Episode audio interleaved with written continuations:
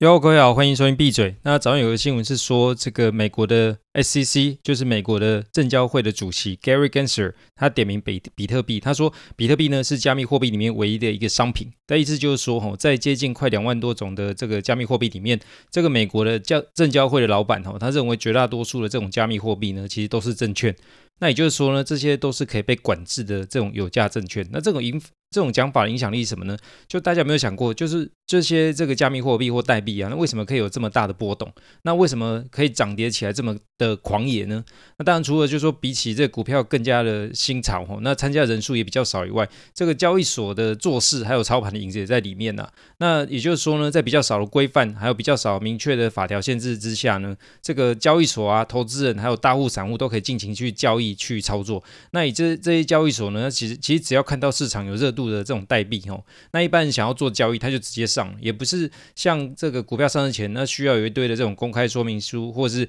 一堆的限制，还有法令要去遵守。也就是说呢，这个狂野市场只是。在于说，这个美国 SEC 还没插手。那如果说呢，这个美国的 SEC 的主席呢，越来越明确表态的话，那这这个加密货币就是一堆这种所谓的证券类的产品的话，那他们就可以进来。那监管呢，其实也是控制，而也可以收钱。那美国今年预计要加息大概三个百分点嘛，就是要加到三点三个 percent 以上嘛。就之前跟大家提过的。那以现在美国整体的债务大概是三十兆美金，那一年要多缴这个接近九千亿美金，接近快一兆美金的这种利息费。那这么多钱呢，其实在找个肥羊来开刀，其实也不过分嘛，吼。那然后呢，这一旦这种加密货币产业被规范之后呢，那除了涨跌幅可能会受限以外，那现在交易所呢，其实还可以像以前一样，不断的这样乱上币，然后给大家去呃做交易吗？吼。那所以如果之后是出台更明确的这种规范之后，吼，其实对这个业界影响是很巨大的。那现在问题来了，就是说，呃，如果确定这个证券呢？的这个，如果确认这个加密货币就是证券的话，那美国的证券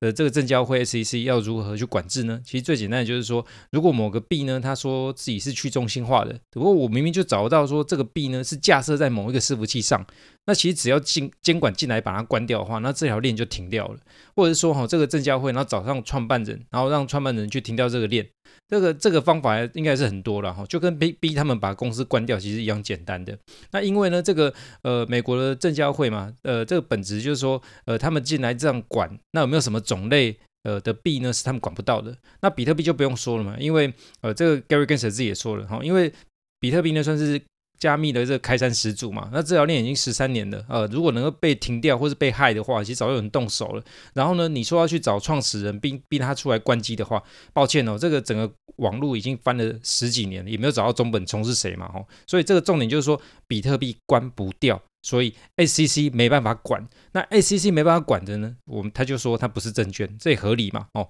那基本上呢，有这种特质的链或是币，其实就是呃 P O W Prefer Work。工作量证明的链，那才没有办法被关掉。比方说那个以太币呢，以后要换成呃以太以以后就是说大概在呃八月到十月的时候，其实也快了，要换成 POS，要换成这个所谓的权益法证明的演算法，那就有可能会被监管。那其实呢，目前市面上这么多的呃 DeFi，就是所谓去中心化金融，还有 NFT 之前的热潮 NFT，其实都是可以被管的哦，也包括大家所比较熟悉的那个稳定币，其实要管制其实都办得到。所以相对上呢，用工作量证明去挖矿的币，它会比较。像是商品，而且呢是数位时代，还有包括以后我们面对的所谓元宇宙时代，呃，有可能商品。所以这还是要回到本质来说，我当然就不是说了哈，也不是说呃，这一旦会被一旦被 SEC 查好之后，这一堆币就会完蛋。但是法规进来之后呢，它的限制就会变多。那有一些大涨大跌的币呢，是不是还会有这种表现？其实就很难说。那现在的币圈价格跌了不少哎，目前啊就是正 right now，这大概都有三 percent 以上以上的那种跌幅哈。